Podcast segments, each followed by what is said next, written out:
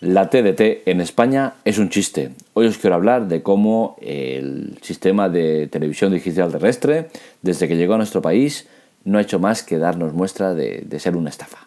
Lo analizamos en la Tecla Tech.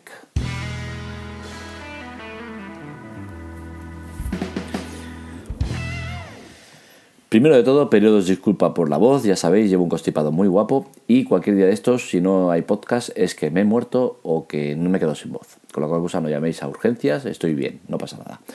Eh, dicho esto, empezamos con el tema, la TDT en España. Personalmente creo que es un timo, una estafa, un engaño, nos han tomado el pelo de mala manera y este artículo barra podcast eh, porque está en la web y ahora también en el podcast que lo grabaré, eh, viene dado por el tema de que Televisión Española, TVE, ha quitado el, el, pajarito ese, el simbolito ese que hay, ha quitado el HD. ¿Por qué lo ha quitado? Pues porque el tema del HD, el TDT, es toda una estafa, un timo, un, engaño y, es un, un despiporre. Entonces han quitado el HD porque hasta el año que viene no tendrán obligación de tener todas las emisiones en alta definición. Con la cual cosa pues han dicho, oye, mira, lo quitamos y vamos metiendo lo que nos dé la gana sin que nadie nos pueda decir, oye, que nos estás engañando, que esto no es contenido en alta definición o lo que sea. ¿Qué pasa? Que ahora veremos televisión española, TV, eh, y si no cogías en alta definición y tenías eh, televisión española en resolución normal, pues te saldrá SD. Esto no hace más que, dejarnos claro que el TDT desde que llegó a nuestro país no ha hecho más que incordiar, no aportar nada fuera de lo normal eh, y muchos millones de, inversión inútil. Recordemos que por familias es muy variante esto, ¿no? porque hay pisos eh, unifamiliares, hay casas unifamiliares, pisos, eh, bloques muy grandes, pequeños, tal, es muy difícil valorar la inversión que hace cada uno, pero pongamos de una media unos 1.000 euros, 1.200 euros lo que hemos invertido hasta ahora en, el tema de la TDT, ¿no? y es que llevamos eh, la instalación del aparato.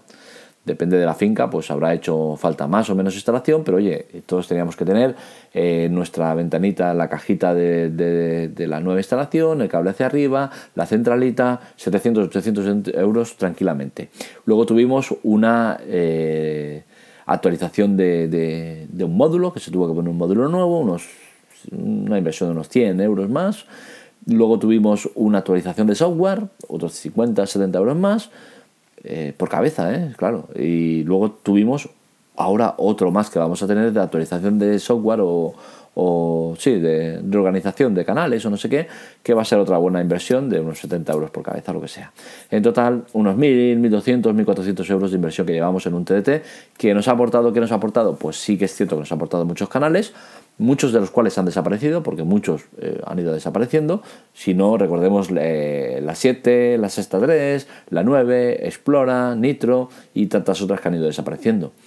Eh, ¿Estamos mejor que estábamos? No, no estamos mejor que estábamos porque sí que es cierto que a calidad de imagen estamos mejor, pero oye, esto seguramente mediante la, la, analógica que teníamos se podría haber conseguido una buena calidad de imagen. Es cierto que la digital es mejor que la analógica, ¿no? Pero bueno, eh, ¿el cambio era necesario? Sí, lo, lo que pasa es que las evoluciones no han sido buenas se nos vendía la TDT como, como, oye, va a ser la hostia, vamos a tener una calidad de imagen, un montón de opciones, un montón de, de, historia, un inteligente, no sé qué, y no es nada de nada. Son canales que han pasado de ser analógicos a digitales, pero todo lo demás es exactamente igual.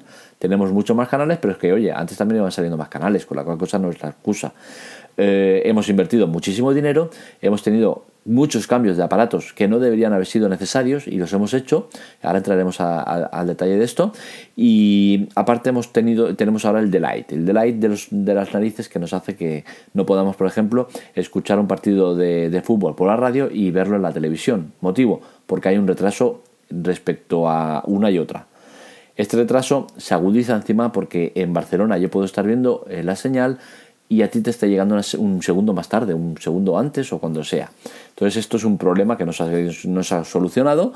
Quizá deberíamos apostar por el tema de los americanos con la Super Bowl, que hacen un retraso de, de 15 segundos, 20 segundos o medio minuto para evitar problemas como aquel de la Toya Jackson cuando se sacó el pecho, que le sacó el pecho Justin Timberlake y se lió muy gorda. A partir de ahí lo que hacen es en, en este tipo de emisiones eh, hacen un falso directo, es decir, eh, hay un retraso de un medio minuto o así que permite que en caso de que pasa algo que no debe salir o que es muy fuerte que salga, el técnico de turno le da el botoncito, cambia de imagen o hace un corte o lo que sea, ¿no? Entonces, censura, sí, censura total, pero oye, llega un momento que dices, o, ponemos todos sentido común y nos, unimos a una, o aquí cada uno hace lo que le da la gana, ¿no? Entonces no creo que sea eh, bueno para nadie.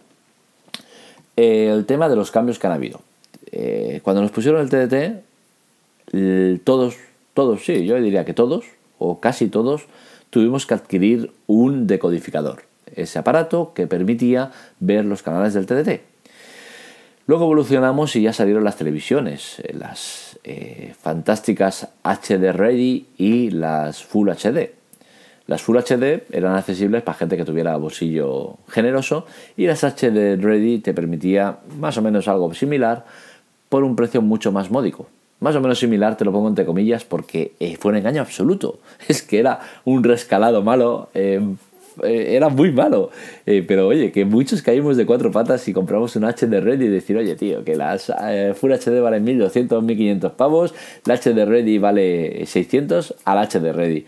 Y fue un engaño total. O sea, sí que es cierto que se veía en los canales de HD, pero oye, era un rescalado muy malo que, que, que cantaba la vista, ¿no? Pero bueno, ahí está el tema y pues muchos caímos en esa trampa de comprar el HD Ready. Eh, bueno, caímos, me, incluyo en el lote aunque no esté, pero bueno, es igual. Es que me hace mucha gracia el tema del HD Ready porque fue brutal. Y bueno, hay mucha de esa gente que se compró el HD Ready y al tiempo vio lo que había, que no era oro todo lo que reducía, porque recordemos que en los establecimientos donde venden televisiones lo que normalmente hacen es meterte un DVD de dibujos o un DVD que es muy vistoso, con la cual cosa las televisiones resaltan mucho más.